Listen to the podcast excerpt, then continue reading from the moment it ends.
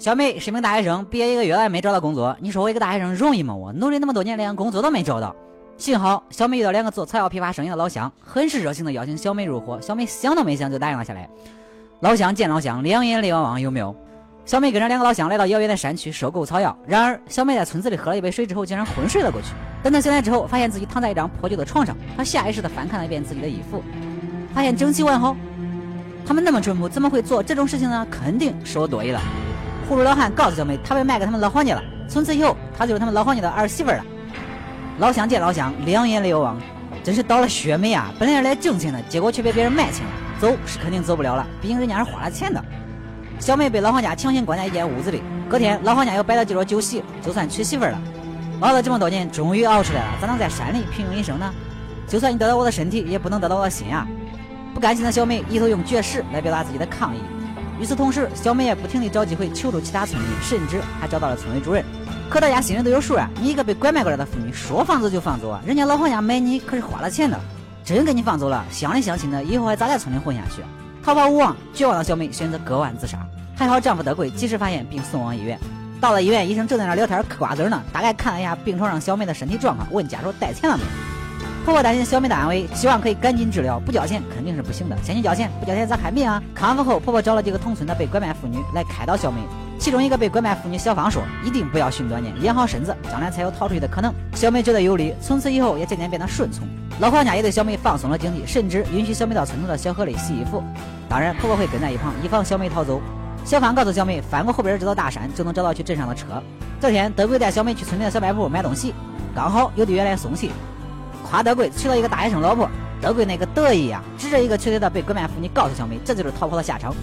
第二天，小美在洗衣服的时候，借口去山上小解，婆婆想要跟上去，或许是希望小美逃出去，可以帮她一把吧。小芳把小美洗的衣服丢到小河里，叫婆婆回来捡被河水冲走的衣服。成功的为小美？争取到一定时间。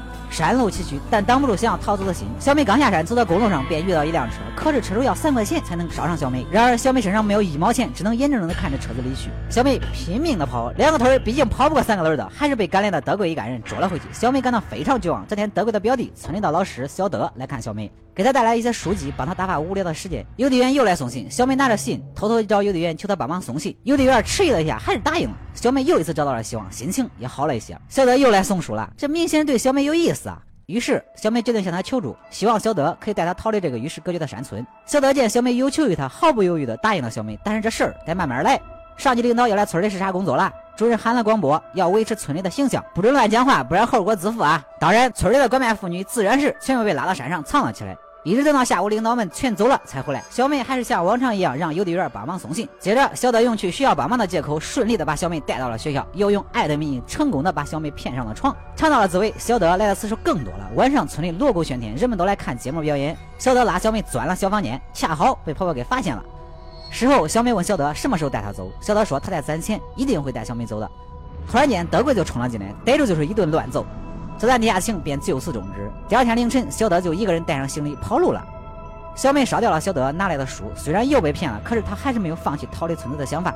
去村里小店买烟的时候，小美鼓起勇气借了老板一点钱。大家都知道小美肯定是没钱的，她咋还呢？都这样了，这点代价又算啥嘞？只要能逃走，别的什么都不重要了。天还没亮，小美再次踏上了逃跑的路途。一番跋山涉水，终于跑到了公路上。刚好一辆车从这里经过，来，给你钱，去镇上的车站。